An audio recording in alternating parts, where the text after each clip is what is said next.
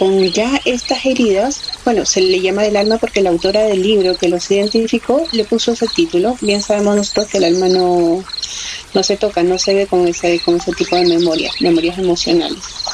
Pero sin embargo, algo en nuestra codificación, en nuestro cuerpo emocional, en nuestro cuerpo psicológico, sí las identifica y nacemos con estas heridas. Eh, estas son cinco, las identificadas como las madres de todas las demás eh, emociones, por llamarlas de alguna manera, negativas. Estas vienen a ser la, el rechazo, el abandono, la humillación y la, la traición y la injusticia. Es una cadena. Si tú lo puedes notar, si nosotros podemos observar, si yo me siento rechazado, me siento abandonado. Ya quedé solo, estoy rechazado. Si me siento abandonado, me siento humillado. Sumando el rechazo, el abandono, ya me siento humillado. Hay una humillación ahí. Después de ello, siento una traición. Definitivamente los que me quieren me rechazaron, me abandonaron, me siento humillado. Hay una traición, es injusto para mí. ¿Mm? Entonces nos estamos identificando con el cuerpo emocional. Y al identificarnos con el cuerpo emocional, pues definitivamente dejamos de creer lo que realmente somos y eso nos causa un tremendo prejuicio en nuestro existir. Sobre todo si queremos desarrollar una vida espiritual, identificarnos con cualquiera de los cuerpos que no sean eh, lo que nosotros vinimos a hacer, recordarnos el día a día que somos almas, almas espirituales y que no somos ninguno de los otros cuerpos, pues nos dificulta el paso eh, por este camino tan hermoso que elegimos. Así que es más allá del tema del evento, que están todos invitados, por supuesto, porque está muy bajo costo. La idea mía es que mucha gente pueda tomar este ciclo de sanación son 10 horas de trabajo por 45 dólares. Para quien está en el extranjero, para quien escucha desde Chile, 35 mil pesos. Es realmente un regalo. Así que esperemos que, que Krishna lo lleve hacia todos lados. Ah, ¿Cómo se va a dividir este, este ciclo de sanación? Este ciclo se divide en cinco sábados con dos horas de trabajo cada sábado. El sábado 1 eh, partimos desde las 19 horas, hora de Chile, hasta las 21 horas. ¿Ya? Tenemos que trabajar con diferentes métodos para sanar estas heridas, así que está bueno, está bastante bueno. Está buenísimo. Entonces, el primer evento es el sábado 21. El sábado 21, sí. Sábado 21. Y vamos a comenzar por cuál herida? La herida del rechazo. Esa es la que vamos a, vamos a investigar, reconocer, primero reconocer, biodescodificarla, de dónde viene, cómo es que se halla en nuestro cuerpo, cómo podemos identificar que la estamos viviendo en algún grado. Después la vamos a constelar, vamos a trabajarla con constelaciones familiares. Eh, después la vamos a trabajar con Teta Healing. Y finalmente vamos a trabajar algunas herramientas que te van a ayudar a reconocer el, el cambio, el cambio de hábito, el no identificarte más con esta herida, con algunas frases que puedes repetir todos los días, bueno, cambio de hábito, alguna, alguna, alguna pequeña, te llamamos venenos y antídotos, reconocer el veneno, como te estás hablando, cómo estás asumiendo cada cosa que viene del exterior. Y por ende reconocer el antídoto también para que puedas ponerle un freno antes de que esto continúe. Wow. está bastante bueno, es un trabajo bastante bueno. Yo lo invito, es un regalo. es realmente un regalo. Qué entretenido, madre, qué entretenido. Usted también está regalando en estos días videos live a través de Instagram, ¿cierto? Algunos videos live que nos van a servir para como introducción, ¿no? Así es, exactamente. El día de ayer hice un live que está grabado, está en la página de Instagram, que es arroba somos tu transformación, sin tilde, todo junto, ahí nos pueden encontrar. Eh, a propósito del nombre, somos, ¿no? Somos se refiere a que somos tú y yo trabajando por tu herida, por tu situación, por lo que estás viviendo. Somos, somos todos, ¿no? identificándonos como una sola alma y desde ahí poder trabajar para sanar todos, por todo.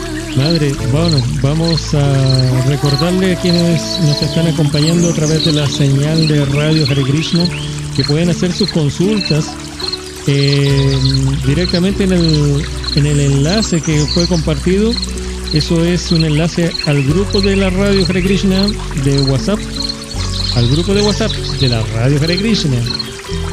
Y también pueden hacerla, a quienes nos están escuchando, pueden encontrar ahí en la página, un poquito más abajo del reproductor, van a encontrar mi número de teléfono, me pueden agregar y me pueden enviar consultas para usted, Madre Shanti.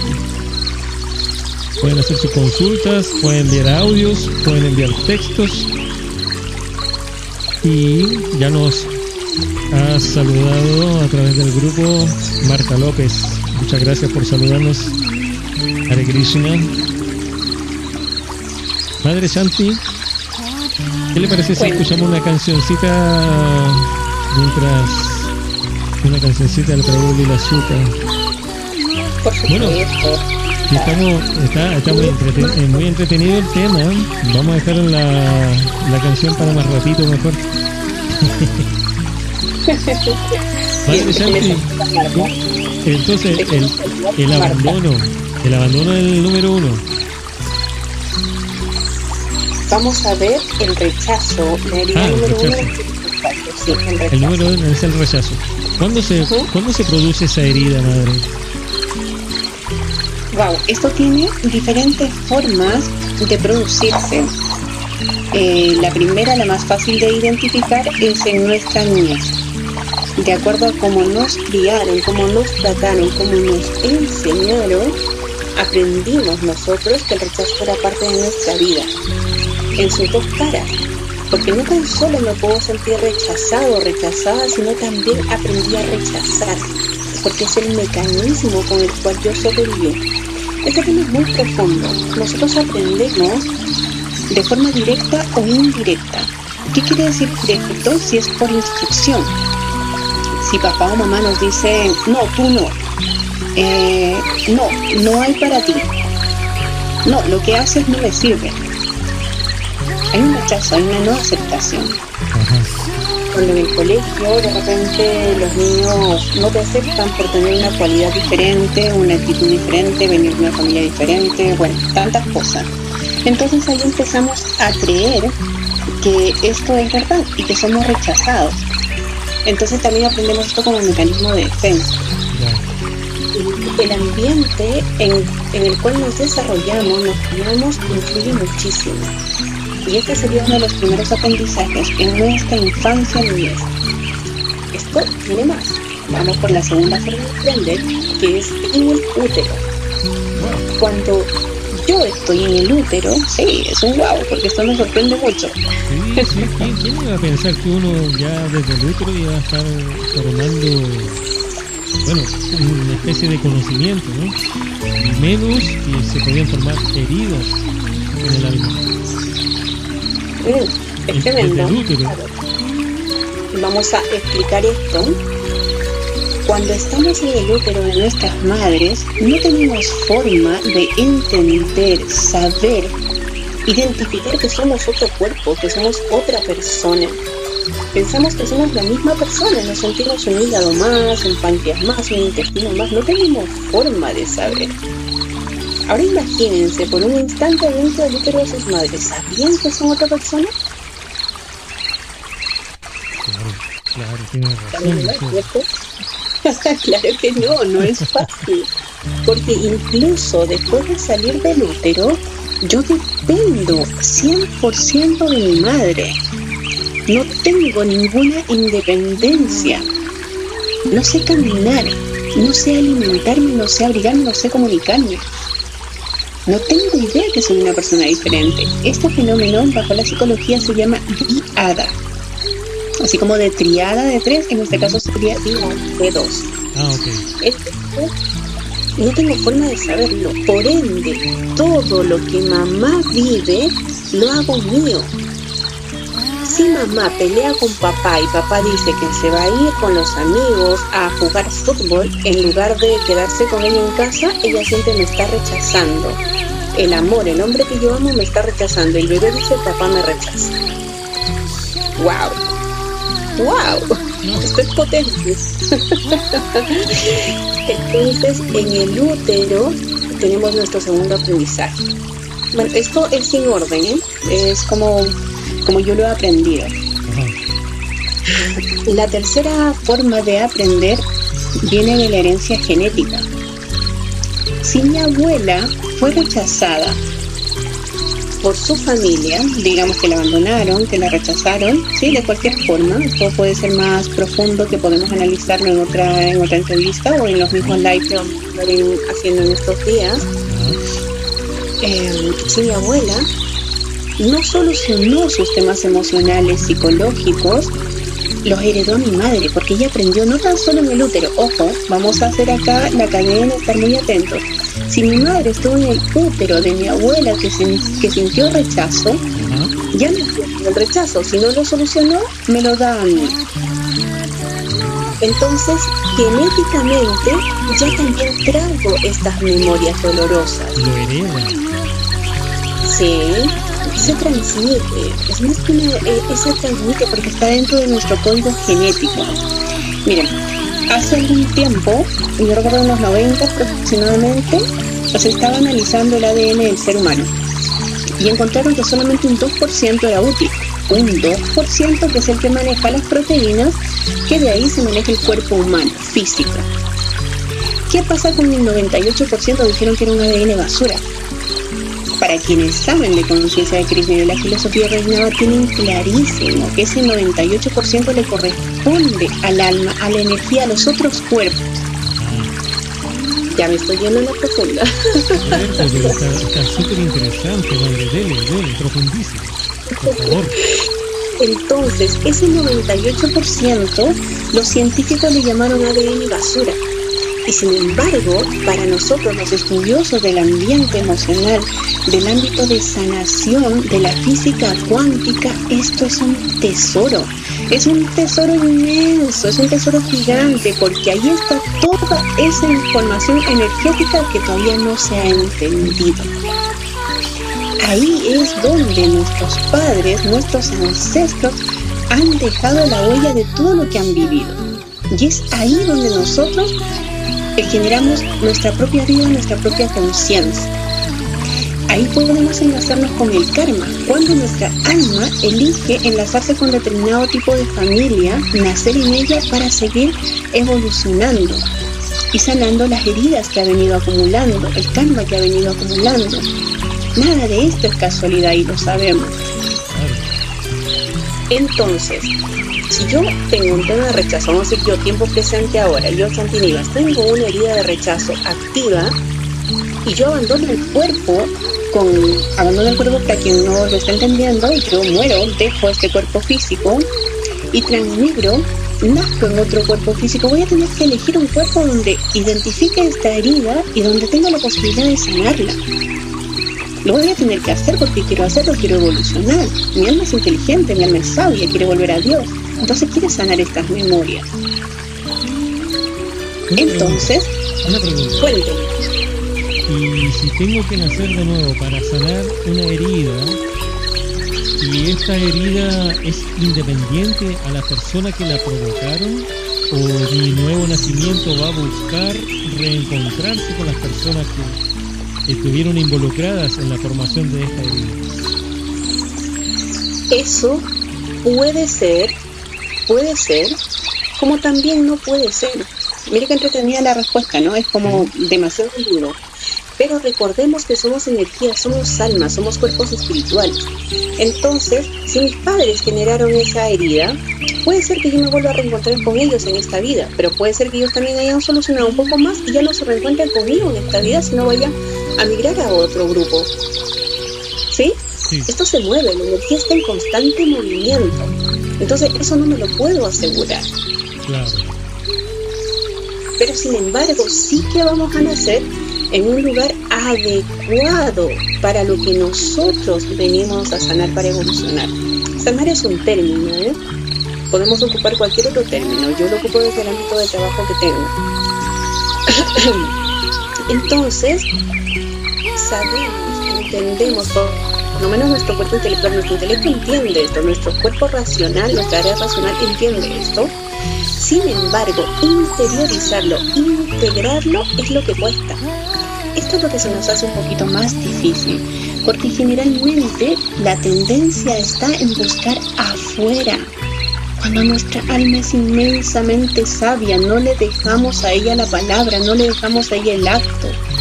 Preferimos darle el derecho, la fuerza y la voz a nuestra mente, a nuestro intelecto, a nuestro cuerpo emocional, al psicológico. Ellos se suman, hacen patota con el ego y listo, nos enredamos. A quienes se vienen integrando a nuestra transmisión, les damos la bienvenida. Estamos conversando con Madre Chantilly Alqueridacio. Ella es terapeuta, experta en Teta Healing y biodescodificación. Y nos está contando sobre este es biodescodificación. Hay una No, no. Sí, no, ya en este instante estamos hablando de todo el conocimiento que yo he podido adquirir en diferentes materias. Hablamos un poco de física cuántica, neurociencias, descodificación, todavía ni siquiera le hemos tocado. Estamos hablando un poco de constelaciones familiares. Y de trabajo psicológico también. O sea, hay, hay fuente, a Dios gracias, me gusta, me gusta mucho y Cristian me ha dado una materia gris que, que le encanta estudiar todo esto. De repente los devotos se ríen cuando me visitan por acá en la casa porque lo que más escuchan es como usted hace un rato, un- algún tipo de, de sonido, algún tipo de cosa que se refiere a estudios. Estoy siempre estudiando porque me gusta muchísimo, Ajá. mucho, mucho. Mi forma de crecer para poder seguir ayudando. Mire, me acaban de soplar el Prawish Baku Das. Afortunadamente me, me está ayudando, me está respaldando desde Chile. Me dice que se escucha bajito, así que le bajé el volumen a los sonidos de la naturaleza. Porque se escuchaba más fuerte que nosotros, que nuestra conversación. Muchas gracias, Ishbaku. Muchas gracias por estar ahí tan atento. Bueno, espero que se haya mejorado eso. Espero que se haya mejorado el audio. Ya me cuenta si tengo que acercarme un poquito más. Bueno, A ver. siempre es mejor, siempre es mejor que se escuche más fuerte su voz. Hagámoslo de inmediato. ¿Para qué esperar? Ya, ahí estamos, ahí estoy mucho más cerca. Ya, ya está. Bien, entonces estábamos apasionadamente conversando y se me fue un poquito el hilo, perdón. A ver, estábamos viendo, ah, la fuente de información, sí, estudios, estudios constantes, estoy tomando cursos de diferentes mm, materias, todo relacionado con el tema de la sanación. Y en este momento hemos tocado otras áreas para la información. Por ejemplo, lo, lo del útero viene de lo que se suele llamar proyecto sentido. Lo de la información genética viene de la ancestrología. Y ahora vamos a acudir a otra fuente que ya vendría a ser un poco más lo científico psicológico, que es el ambiente social. El ambiente social en el que nos desarrollamos. Si yo me desarrollo en un ambiente social el cual es rechazado por su raza, por ejemplo, eh, soy indígena, mi raza es rechazada ya, nací, ya nací con esto y me desenvuelvo en este medio. Entonces también lo estoy aprendiendo de esa manera. ¿Sí? Estamos viendo la otra fuente de aprendizaje, una cuarta fuente. y tenemos la quinta fuente. también hay una quinta fuente. Yo creo que con el tiempo estudiando va a resultar alguna otra. Ajá. Esta quinta fuente se refiere a todo aquello que está en los medios de comunicación. ¡Chan! Toda esa publicidad, todo aquello que nos muestra la televisión, la radio, el periódico, el decir de las personas de repente, que uno va pasando por la mic con la micro, así, o en la micro, en un bus, en, un avión, qué sé yo, y escuchas algo que te resulta eh, asimilable, no lo pasas por alto, ya estás aprendiendo. Ya estás aprendiendo. Escuchaste en el avión, oye, que resulta que los talibanes no sé qué, y ya, te causa cierto rechazo. Estás aprendiendo, constantemente estamos aprendiendo. Parece lejana esta fuente, ¿eh? pero no, no es lejana. Es bastante común y cala profundo también.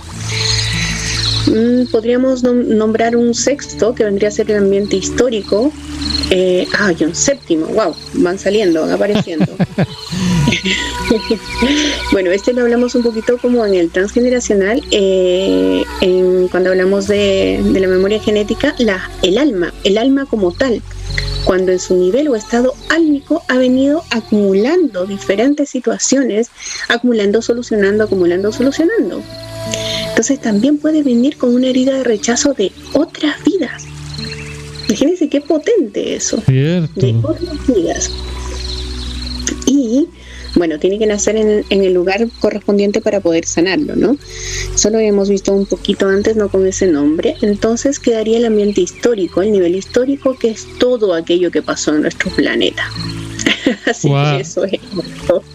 Incluye historia planetaria también. Por supuesto, imagínese con ese concepto eh, de la NASA de que están buscando vida en Marte. ¿Y qué pasa con la vida acá en la Tierra? Ajá. Ya hay un rechazo. ¿Qué pasa con que si no estás vacunado, no puedes viajar? Ya hay un rechazo. Es a nivel mundial, esto es histórico. ¿Mm? Entonces, estamos y lo último, para este punto, yo si no me paran, yo me apasiono y puedo seguir hablando. Vamos a ponerle una pausa. ¿eh? Pero, Continúe, continúe, por favor. Entonces, eh, es que nosotros constantemente, como seres humanos pensantes, racionales, emocionales, intelectuales, mentales, estamos creando memoria a todo instante. Y esta conversación que nosotros tuvimos en este instante ya pasó. Ya pasó, ya es parte del pasado y de acuerdo a ello creamos ya una memoria. ¿Dónde podemos solucionar esa memoria para que sea de verdad útil para nosotros en este presente? En este minuto yo decido qué tomar de aquello que escuché, qué me sirve, qué no me sirve. Decido crear una memoria, es decir, estoy eligiendo. Y a cada minuto puedo volver a elegir. Esto es tremendamente esperanza, esperanzador. ¿Por qué? Porque Dios nos da esta posibilidad, esta infinita posibilidad de seguir eligiendo. Si yo elegí cierta actitud, cierta conducta, elegí tratarme mal, elegí sentirme rechazada y elegí rechazar, puedo en el siguiente segundo, un poquito como Stila Prabhupada dice, depende de ti, puedes ir al mundo espiritual en un segundo, así en un instante o en miles de vidas, tú decides. Tú lo decides. Asimismo, tú puedes en un segundo también elegir, bueno, hago este símil con todo el respeto, ¿sí? Sí. Puedes en un segundo elegir nuevamente. No tienes por qué condenarte con la elección anterior. Puedes refugiarte en la compasión de Dios y en la compasión por ti mismo y elegir que sea tu alma sabia quien te guíe. Algo que a mí me cautivó de los devotos de Krishna, cuando yo los conocí, yo era bastante chica, tenía 14 años, tengo 43 hoy en día. Y cuando yo conocí a los devotos de Krishna, cantaban algo que a mí me gustaba mucho porque yo me crié y me desarrollé toda mi vida escolar, tanto la básica como la media, digamos primaria, secundaria, en un colegio religioso, colegios franciscanos. Y cantábamos, rezábamos mucho la oración de San Francisco de Asís, hazme un instrumento de tu amor. Ajá. Y cuando los devotos de Krishna la cantaban con una pasión y con una fuerza, oh mi Señor, déjame ser un instrumento de tu amor, yo resoné mucho con eso, me gustaba muchísimo, pero cuando para mí eso se hizo mandato, cuando para mí eso se hizo la clave para mi vida cuando empecé este camino de sanación. Ahí dije yo, oh mi Señor, haz mi instrumento de tu amor sanador, por favor, hazlo en mí, por favor, hazlo. Y también esta posibilidad está para todos nosotros. Podemos orar, podemos rezar, podemos cantar, podemos pedir desde el fondo de nuestro corazón, integrando nuestra mente, nuestro intelecto, todo nuestro ser. Oh mi Señor, hazme un instrumento de tu amor. Y así su amor nos va a sanar. ¿Es posible que creas que Dios te va a rechazar? O sea, o sea, O sea. Imposible. Entonces, esa es la solución. Esa es, nosotros los terapeutas hacemos eso, nos hacemos canales, nos presentamos como disponibles, como herramientas, como instrumentos del amor de Dios para poder llegar a todo el que lo necesite. Y, no sé si lo digo con ego, con humildad, me da lo mismo de repente cómo lo vaya a interpretar cada quien, pero esa es mi postura. Oh mi Señor, haz mi instrumento de tu amor sanador, por favor, hazlo en mí. Que cada persona que me escuche, que me sienta, pueda sanar a través de ese conocimiento que me has permitido adquirir. Qué bello, madre. Eso es vocación de servicio, justamente. Estamos en un encuentro con Madre Shanti Nivas, un encuentro sobre biodescodificación, teta healing y otras terapias que ella maneja. Y, nos estamos enfocando especialmente en las cinco heridas del alma. Madre Shanti Nivas, ¿son solo cinco las heridas o esas este son las principales, por decir algo? Yo diría, o sea, a ver, esta, esta forma de denominar a cinco heridas del alma viene de una escritora que fue quien lo hizo de esa manera. Yo le llamaría las madres eh, Lisa Bourbois. Ese es el nombre, por si quieren conocer un poco más de ella. Excelente información, un aporte tremendo. Entonces, yo llamaría a estas las cinco eh, madres de las diferentes emociones negativas, por llamarlas de alguna manera, porque las emociones no son negativas ni positivas, son adaptativas, en verdad. Entonces, son cinco las que podemos identificar eh, como, como fuentes de las demás. ¿Sí? Si uno se siente abandonado, después se siente triste, ¿cierto? Después se siente despreciado, después se siente... Em, ¿Qué más? ¿Cuántas más? Deprimido, enojado, tantas otras emociones. ¿Y ese perrito que nos acompaña, cómo se siente abandonado? no, ella, se siente alerta. Ah, es ella. ella, la ah, chica, ella está alerta. Ah, ya, qué bueno, qué bueno. ¿Cómo se llama? Ahí podemos, ahí podemos eh, eh, esa es la chica. ¿La chica? Sí, mire qué interesante que se demuestre esto porque es en los animales en quienes nosotros podemos identificar más rápidamente las heridas, porque su cerebro está preparado para las mismas acciones que las nuestras, para esconderse, atacar o huir. Entra en un estrés porque siente, está rechazando lo que está escuchando afuera. Ella ve algo afuera de la casa que hace que lo rechace. Su cerebro dice alerta y su forma de reaccionar es ataco. ¿Cómo ataco? Ladrando. Eso es lo que hago. Los seres humanos, ¿cómo lo hacemos? A ver, eso es muy interesante. ¿Cómo lo hacemos frente a una situación en la que yo me estoy sintiendo rechazado? Tengo tres opciones. Mi cerebro tiene tres. Atacar, esconderse o huir. Si yo soy un animal, lo puedo hacer fácilmente.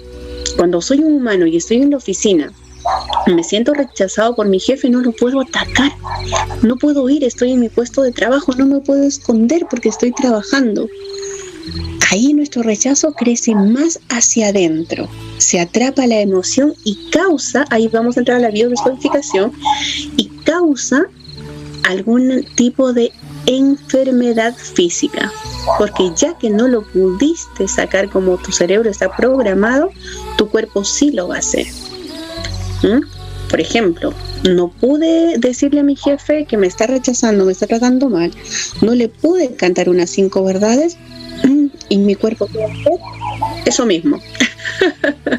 la garganta, la garganta va a empezar a sufrir de alguna manera para informarnos. Yo suelo llamarle informedad y no enfermedad, porque está informándote de algo que le pasa por dentro a tu ser. ¿Mm? ¿Qué callaste? ¿Qué callaste que te inflama hoy en día? Aquí, madre, estoy leyendo un texto sobre que usted que usted está publicando, ¿no? Sobre estos este ciclo de sanación. Y claro, habla de la herida número uno, el rechazo. Lo voy a leer un poquito. ¿eh? Quien la tiene se siente rechazado en su interior esta herida se manifiesta desde que somos muy pequeños. Se puede originar por un embarazo no deseado o inesperado, o porque se anhelaba un hijo de otro sexo. Entonces, por ejemplo, en el, lo que estábamos hablando anteriormente, en el útero, una persona ya se puede sentir rechazada porque no, era, no es un embarazo esperado. O, inclusive ya cuando nace, porque no era del sexo que se, que se esperaba. Imagínese, cosas tan cotidianas. Bueno, anteriormente podemos decir también, rescatar algo de este nuevo siglo, que hay mayor aceptación en cuanto a, a este tema de esperar un varón como hijo primerizo o a, comparación de lo que sucedía anteriormente, ¿no? Anteriormente era muy esperado el hijo varón. ¿Para qué? Para continuar la, descendencia, el linaje de, aquel varón, el apellido. Hoy en día esto ya no es tan, tan así, pero ya no es requisito. ya no, es requisito para nacer. Ay, sí. Pero imaginémonos ahora en las personas, nuestros padres, para no ir más lejos, que pueden haber vivido este tipo de situación. El embarazo, estoy esperando un varoncito ah, y resulta que le sale una niña.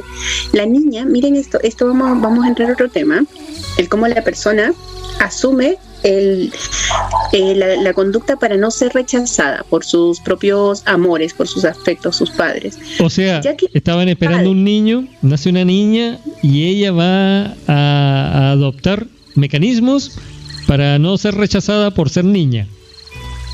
Listo, pasó. Pasó el primer examen, bravo. Gracias. por supuesto, porque tiene que utiliza una conducta adaptativa. Entonces, ella va a hacer lo necesario para sobrevivir en ese núcleo que le está esperando. ¿Mm? Entonces, su cuerpo, su cuerpo de por sí se va a ver más grande.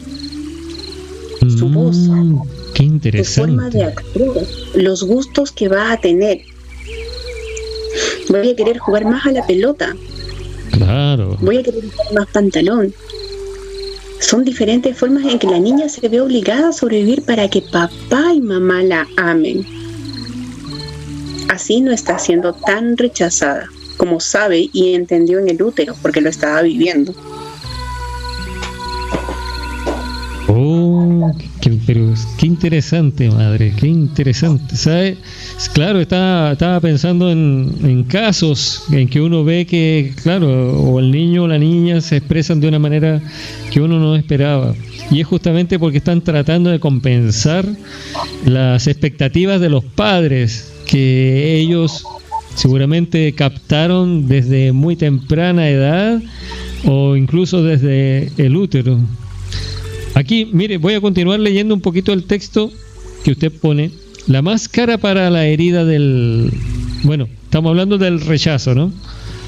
La máscara para esta herida dice huidizo, una persona que procura pasar desapercibida, se infravalora, se anula. La primera reacción al rechazo es huir. El huidizo requiere hacer las cosas muy bien para obtener reconocimiento. Por ejemplo, un, joven, un adolescente que se mata estudiando para obtener las mejores calificaciones, ¿podría ser un síntoma ese? Pero por supuesto, porque si siento que mi padre le presta bastante atención a mis calificaciones y así no me descalifica a mí, ¿cuál es mi herramienta para sobrevivir? La tengo enfrente, tengo que sacar muy buenas calificaciones, aunque eso termine por anular mi personalidad.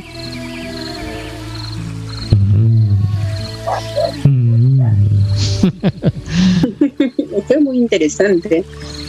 Esto es muy, muy interesante. Cómo nuestro cerebro eh, responde. Cómo nuestro cerebro responde a las diferentes necesidades que nos plantea el, el vivir para sobrevivir. Nuestro cerebro tiene una sola misión, que es la más importante cuando nosotros nacemos, y es que sobrevivamos. ¿Por qué? A él le interesa que sobrevivamos porque necesita que la vida siga transitando. Esa es su tarea. Madre Shanti, pero entonces, ¿esto es instintivo? Es como, da la impresión que fuera una reacción instintiva para sobrevivir. Claro, claro, porque recuerda que lo primero que tenemos los seres humanos, el cerebro primate, que es el más grande, el reptiliano, son tres tipos de cerebro, bueno, ahí entraríamos ya algo más profundo, pero es el que nos empuja a sobrevivir y para eso necesitamos huir, escondernos o atacar. Y eso es netamente instintivo. Mire, un ejemplo. Por ejemplo, estamos aquí escuchando y de repente escuchamos un grito a lo lejos. Nuestro cerebro entra en alerta de acuerdo a las experiencias que hemos vivido y que estamos viviendo, que estamos transitando, nuestra reacción está condicionada a ello. Entonces, puedo ponerme en alerta y asustarme y gritar algo malo está pasando o puedo reírme y decir, oh, quién sabe, alguien se sorprendió, le dieron una sorpresa. ¿Se fija? Es de acuerdo, de acuerdo a cómo mis experiencias de vida me han enseñado. Estoy programado para ello. Esos programas vienen desde cuánto, pero cuánto tiempo. Podemos decir que desde la misma creación. Cuando se habla de las personas cuando vivían en tribus y una persona era rechazada, esta persona definitivamente iba a morir. ¿Por qué los depredadores se la iban a, a comer en animales? Otras tribus le iban a atacar, le iban a matar, lo iban a esclavizar. Alguna enfermedad lo iba a matar, el hambre lo iba a matar. Entonces ya estamos condicionados. Voy a recordarle a quienes nos están acompañando a través de la señal de Radio Hare Krishna, la radio consciente, que nos pueden escribir, pueden enviar sus consultas para Madre Shanti al, al teléfono que aparece ahí mismo en la página de la radio, en, debajo del, reproductor. Ahí aparecen con números grandes mi número de teléfono. Pueden agregarme con toda confianza y, hacer sus consultas. Madre Shanti. ¿qué mm, También aprovechamos para invitar que nos sigan por redes sociales. Tenemos Instagram. Ah, tiene toda la razón arroba somos tu transformación. Somos tu transformación. Arroba somos tu transformación. Y en Facebook. También como somos, página somos, y también arroba somos tu transformación. También es posible encontrarla así. Espectacular.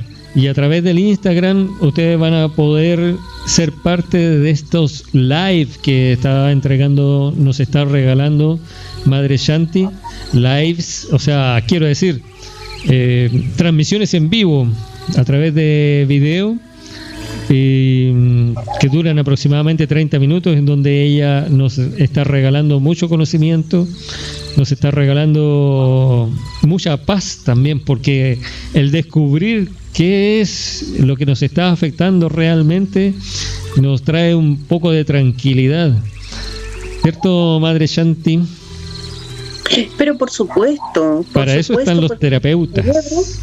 Para eso estamos. Porque si te pudieras ver tu mentón, tú solo no necesitas un espejo. Y nosotros podemos espejar la realidad que estás viviendo.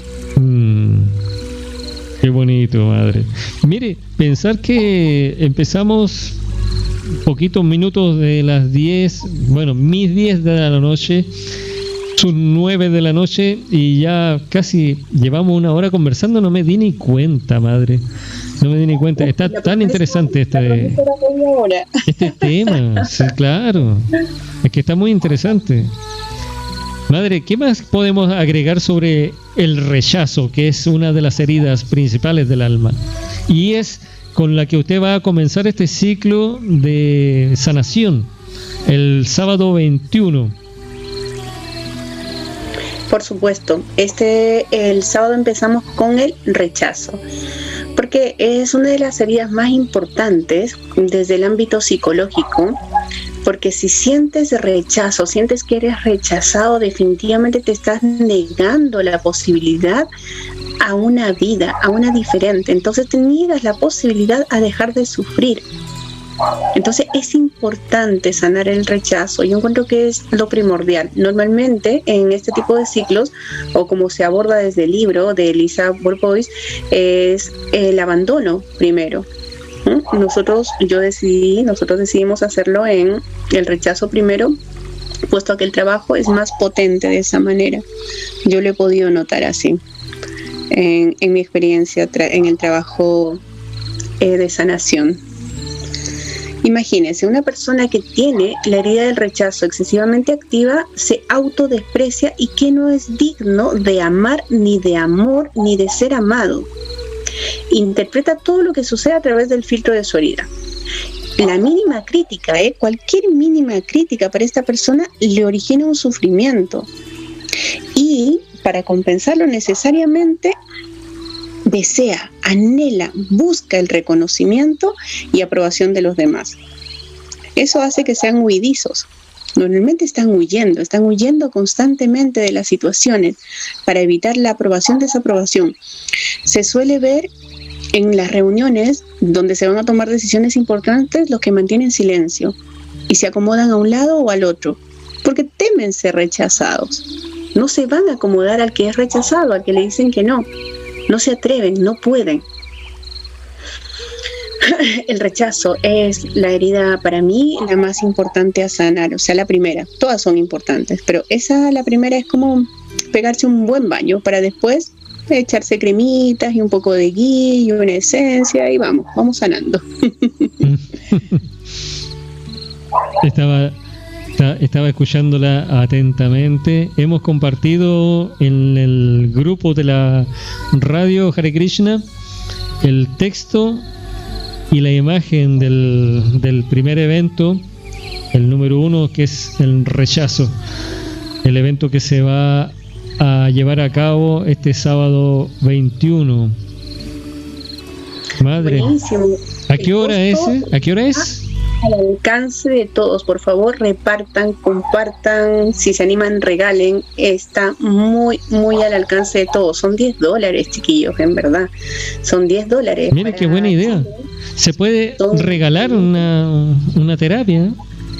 Sí, pero por supuesto. Qué buena idea qué mejor regalo. O sea, yo sería feliz de que me hubieran regalado tantas terapias las que tomar. Nunca se me había ocurrido que podía quizás yo ver la necesidad de ayudar a alguien y regalarle una terapia. Una terapia de, de esta de esta forma tan tan en la bondad, por decir alguna palabra, tan en la bondad. Pues en usted, madre, en usted uno encuentra un apoyo tremendo, un apoyo tremendo para, para cruzar este, este, este malestar, este malestar que no sabíamos de dónde nacía, que no sabíamos por qué nosotros reaccionábamos así a diferentes situaciones y ahora tenemos la opción de sanarla, así, sanarla. Madre, una otra preguntita. A propósito de sanar, ¿qué sucede con el con la herida cuando uno la comienza a sanar? ¿Cuánto demora en sanar? ¿Y, cómo, cómo se transforma la vida de una persona al sanar una herida de, esta, de, este tipo? Chuta uh, me dice que ya estamos casi terminando y me hace esa pregunta tan pregunta y tan hermosa, por Dios. Esa pregunta es maravillosa. Vamos a hacer un símil con una espinilla, ¿sí? Ajá. Una espinilla en mi espalda, no la puedo ver, me duele, me duele constantemente, apenas la tocan me duele. Prefiero que ni me la toquen, prefiero ponerme ropa holgada de tal modo que no la sienta siquiera. Pero está ahí y me duele. Y cada vez que alguien me la toca, me duele. Cuando yo decido sanarla, ¿qué es lo que hago? La tengo que apretar y esto me duele enormemente, ¿o no? Ajá, claro. ¿Cierto? Días después de que yo este esté empezando a cicatrizar, todavía me duele. Sí, todavía me duele.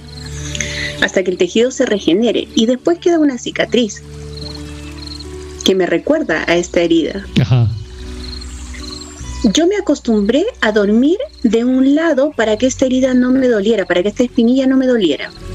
Me acostumbré a caminar de una manera para no tocar esa espinilla. Cuando ya no la tengo, yo todavía sigo durmiendo de ese lado y todavía sigo caminando de manera que no me toquen. El hábito. Es ahí donde tenemos el tremendo desafío. ¿Duele curarse una herida? Sí, sí duele, porque vas a ver lo más profundo, lo que realmente originó esta herida. Vas a ver de repente, vas a descubrir que tu padre no te quería. Listo, tiempo pasado. Puedes en tu presente cambiar eso, porque tu padre, tu madre te dieron lo que podían. Y nadie da de lo que no tiene, chiquillos. Esta frase, por favor, guárdenla, anótenla, pónganla en su celular, pónganla por todos lados. Nadie da de lo que no tiene y te puedes cansar esperando y puedes llorar y puedes sufrir, pero nadie te va a dar lo que no tiene porque no puede. Así que si yo no recibí protección, no puedo dar protección, voy a abandonar. Si yo no recibí aceptación, integración, voy a rechazar. Es así de simple, esto es como la matemática, no falla. Nadie da de lo que no tiene. Volviendo al punto, me apasiono, ya lo he dicho, Volviendo al punto, va a doler, sí que va a doler. Va a doler, mientras que la vas sanando va a doler, hasta que tú te hagas consciente de que ya puedes dejarla atrás, de que ya puedes dejar de hablarte con dolor, de que ya puedes dejar de sentirte rechazado, de que ya puedes dejar de rechazar para sobrevivir.